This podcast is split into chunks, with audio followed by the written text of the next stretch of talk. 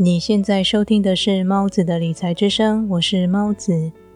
我用声音陪伴你管理你的财务，也陪伴你迈向幸福又富足的人生。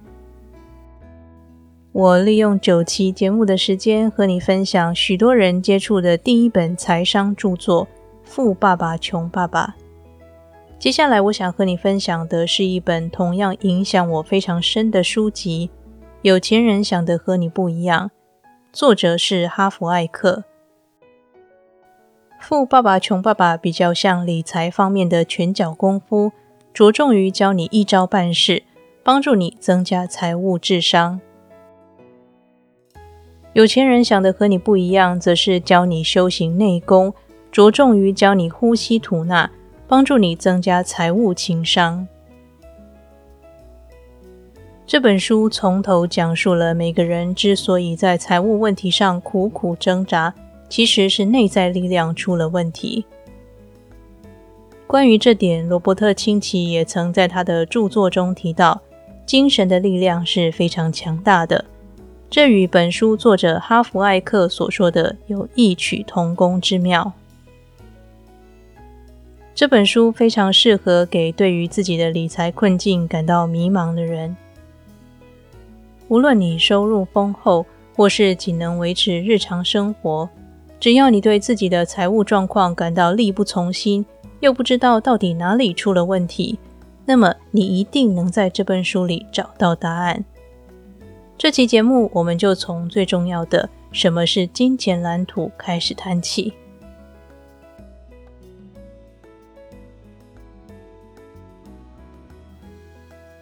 你可曾想过，为什么有些人虽然每个月收入不少，却老是无法把钱留在身边？为什么有人即使赚了一笔钱，却在不久之后落得一贫如洗？为什么有人拥有巨额财富，在经商失败后，过没几年又能够再度东山再起？不仅赚回赔掉的钱，还能够坐拥比当初更多的财富？仔细的思考一下，从今天起床到现在收听这期节目，你一天大致的行程是如何呢？如果你仔细回想，便可以发现，你的绝大多数动作都是在没有刻意的计划下完成的。你生活中的许多动作都在不知不觉间变成自动化的行为。是的，这是因为人类是一种习惯的动物。大脑为了节能，并不会刻意告诉你：现在我们来刷牙，现在我们来叠被子，或是现在我们来搭十六路公车。只要你重复做某一件事，成为习惯之后，就会进入自动化模式。即使你不刻意提醒自己，也会下意识的完成。这些每天不断重复的行为串联在一起，就成为你的人生。而不断重复的金钱行为串联在一起，便成为你的金钱蓝图。这里显示着你的金钱观以及财务状况。你的金钱蓝图就是你对金钱所拟定的计划，或是所采取的态度。这是哈弗艾克在本书的第一章对于金钱蓝图给出的定义。那么，你的金钱蓝图又是如何形成的呢？金钱蓝图来自三个主要的方式形成制约。第一是语言设定，也就是你小时候听到的有关金钱的话语。第二是模仿，也就是你从小开始看见父母对于金钱的处理行为。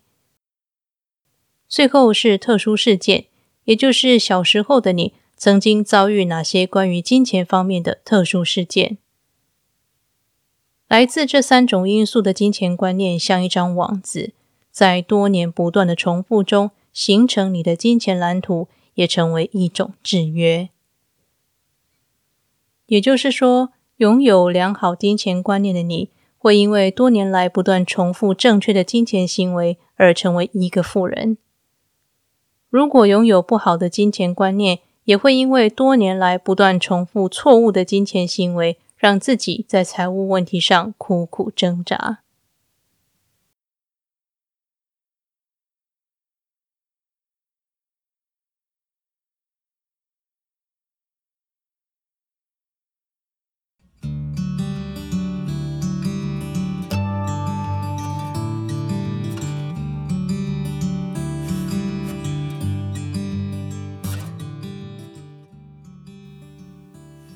如果你想不间断的收听节目内容，不想被广告给打断，那么可以订阅我在 Press Play 上的付费节目。除了没有广告的干扰之外，在付费节目里，我把早期音质比较差的节目也都重新撰稿、重新录制、剪辑上传。另外，在往后呢，我也会不断添加专属付费会员的节目内容。现在就点选节目说明栏里的连结，订阅我在 Press Play 上的付费节目吧。感谢你听完这段广告，也感谢你一直支持猫子的理财之声。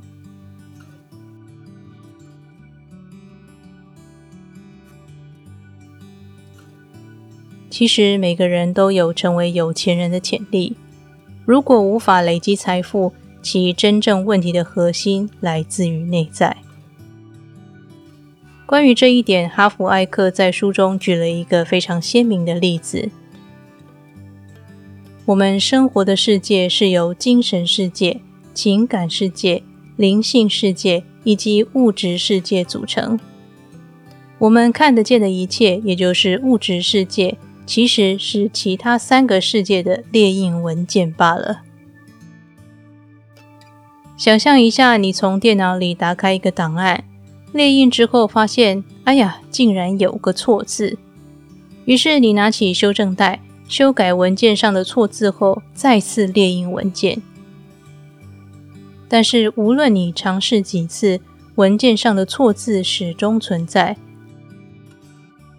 这是因为，如果想修改列印文件上的错字，我们都知道，必须修改存在于电脑上的原始档案才是。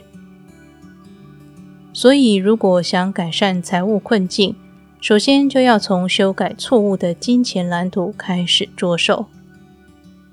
我将在下期节目分别和你介绍如何重新设定自己的金钱城市，如何修改语言、模仿行为以及特殊事件这三方面。所对你造成的负面制约。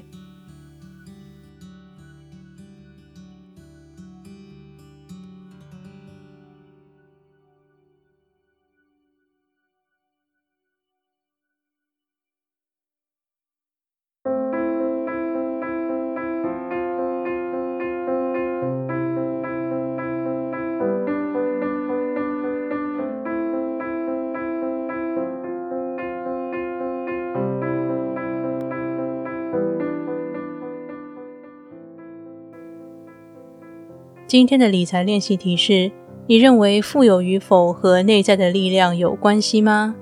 为什么？